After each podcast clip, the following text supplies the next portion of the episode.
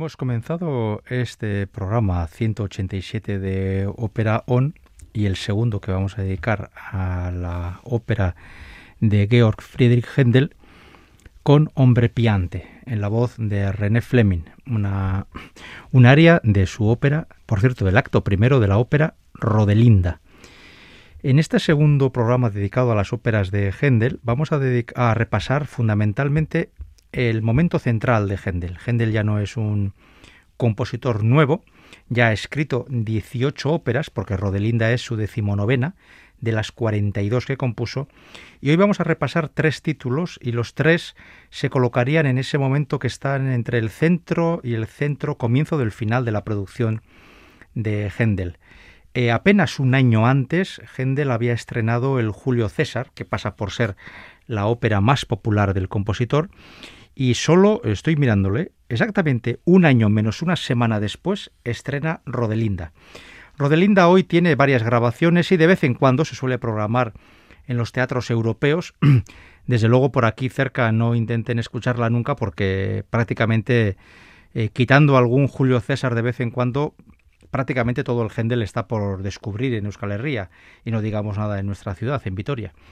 La voz de René Fleming cantaba Hombre Piante, esta, esta área del acto primero, y así eh, recuperamos la, lo más reseñable, porque toda la producción sería imposible, de este compositor británico-alemán o germano-inglés, que fue Händel. Ya comenté en su momento que para los alemanes era alemán, para los ingleses era muy inglés, pero bueno, lo cierto es que nació en Alemania, acabó falleciendo en Londres y esta ópera, como la inmensa mayoría de sus óperas, las estrenó en el King's Theatre de Londres este compositor.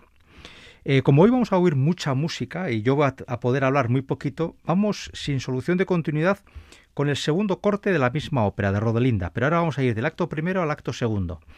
Y de una aria vamos a ir a un dúo. Io Tabracho es el título, bueno, el comienzo del dúo, y vamos a escuchar a una soprano eh, española, Nuria Rial, y a un contratenor eh, francés, Philippe Jarowski, cantando este segundo fragmento de Rodelinda que corresponde además al segundo acto.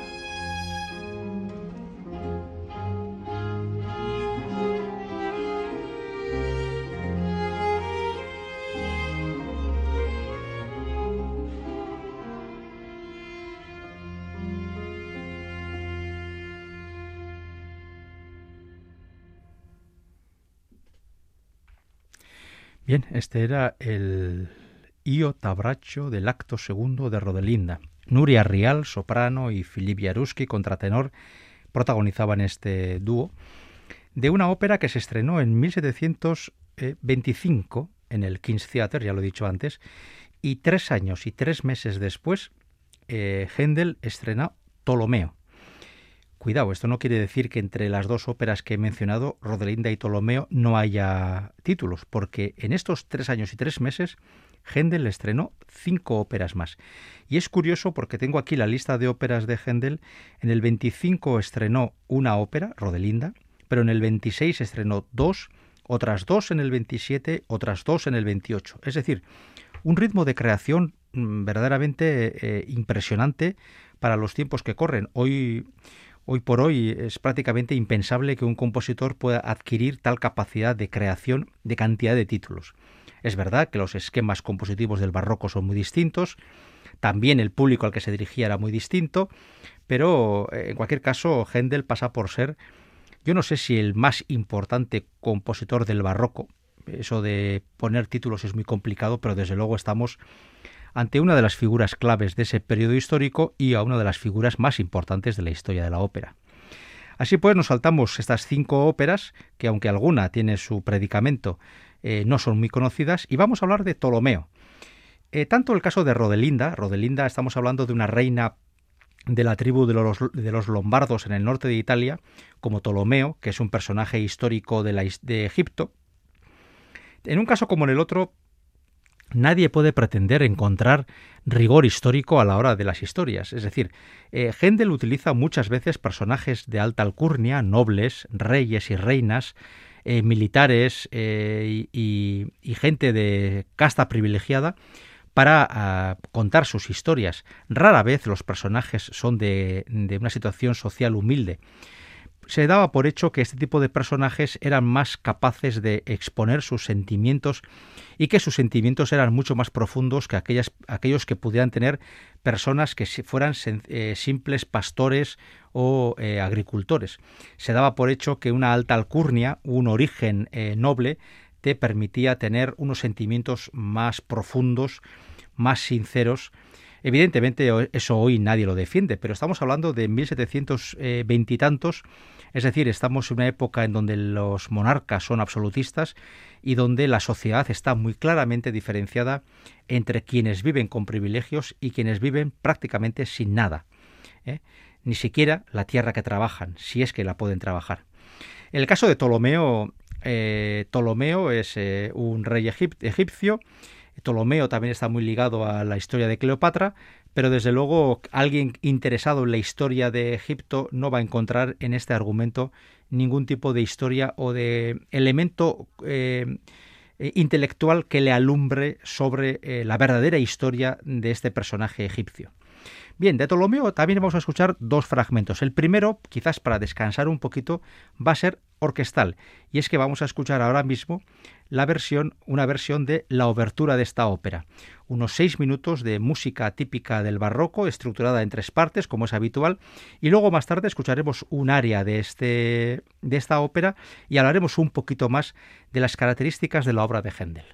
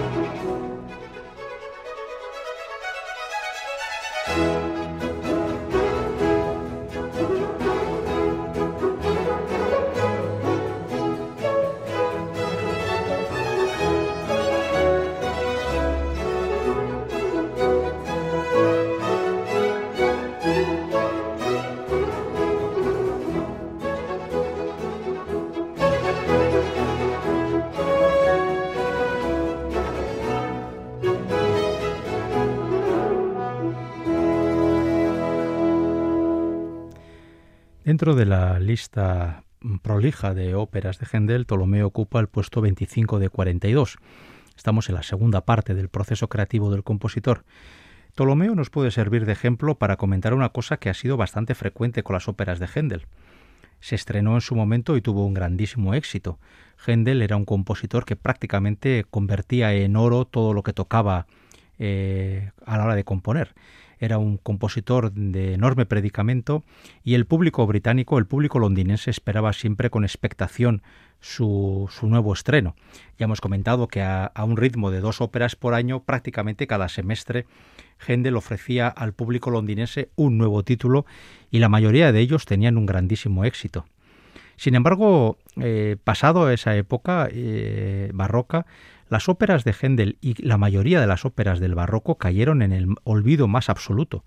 Incluso se sabe que la obra de un monstruo musical que nunca escribió una ópera, pero que es evidentemente una de las columnas de la música occidental, Johann Sebastian Bach, durante un tiempo también fue eh, ignorada por el público más melómano.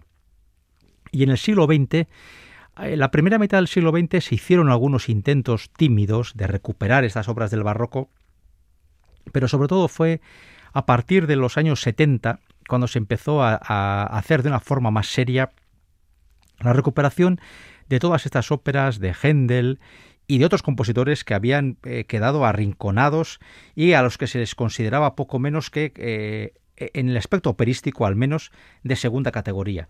La música orquestal de Händel tenía bastantes seguidores, pero la música lírica había quedado arrinconada, como si a las óperas de Händel se las considerara obras menores. Hoy en día, eh, sobre todo en los últimos 30-40 años, yo diría que incluso 50, ha habido un esfuerzo importante, existen grupos especializados en música barroca y le han conseguido dar a las óperas de Händel y a otros compositores del mismo periodo histórico un rigor que hacen, eh, hace mucho más creíble su interpretación y su disfrute. Vamos con el cuarto corte musical que Pius tarda un aria de esta misma ópera de Ptolomeo que nos va a permitir volver a escuchar la voz de Philippe Jaroski, este contratenor francés que poco menos que se ha convertido en un star system de esto de la ópera barroca. Con esta ópera de Ptolomeo continuamos nuestro programa.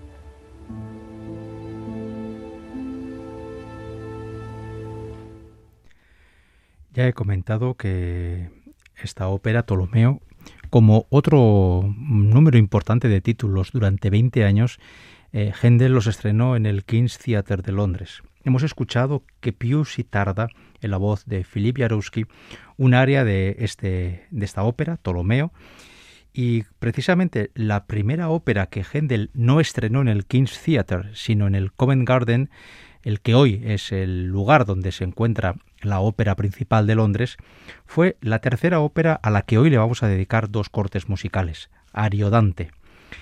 Quizás si hubiera que resumir en tres títulos eh, la gran producción operística de este compositor, hablaríamos del temprano Giulio Cesare in Egitto, del, del central Ariodante y del final Alcina con Alchina precisamente abriremos el siguiente, el tercer y último programa que dedicaremos a Händel.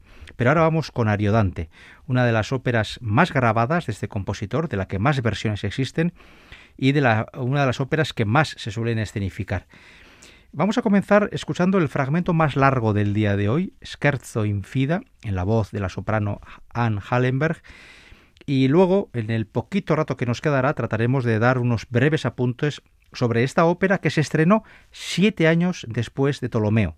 E insisto, eso no quiere decir que entre ambas no hubiera títulos, sino que efectivamente ni más ni menos que ocho títulos operísticos estrenó Händel en estos siete años. Se ve que con el paso del tiempo iba aminorando la velocidad de la composición. En cualquier caso, vamos con este fragmento de Ariodante del acto segundo en la voz de la soprano Anne Hallenberg.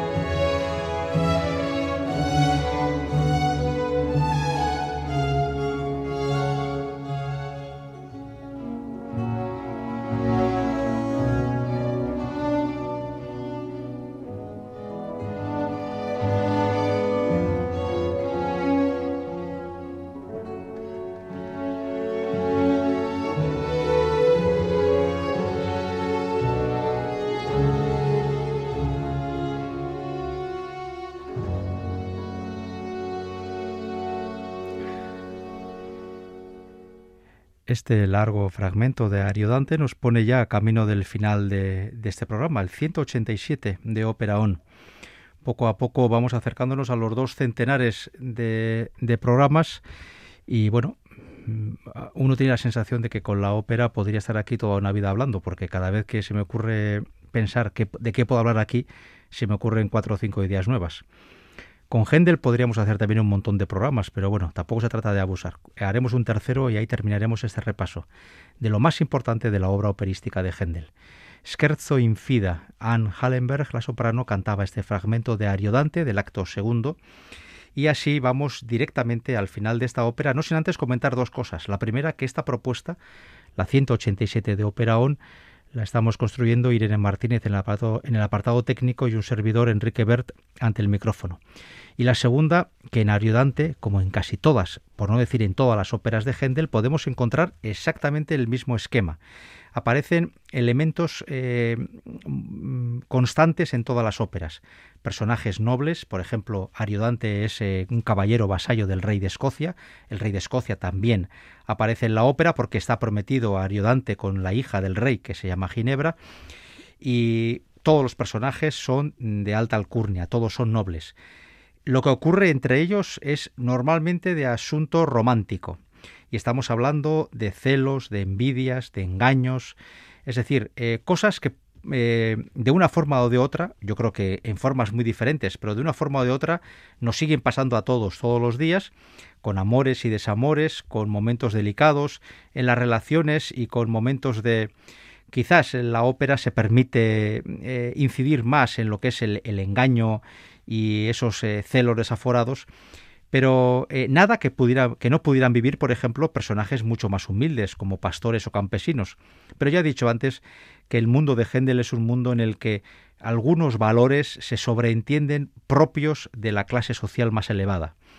Por lo tanto, Ariodante es un caballero, eh, aparece el rey, aparece la hija del rey, aparecen otros nobles, duques y condes que también intervienen en estas peleas, y el pobre Ariodante va a pasar de estar enamorado de Ginebra a ser engañado y pensar que Ginebra le es infiel para, al final, terminar de una forma más o menos aceptable.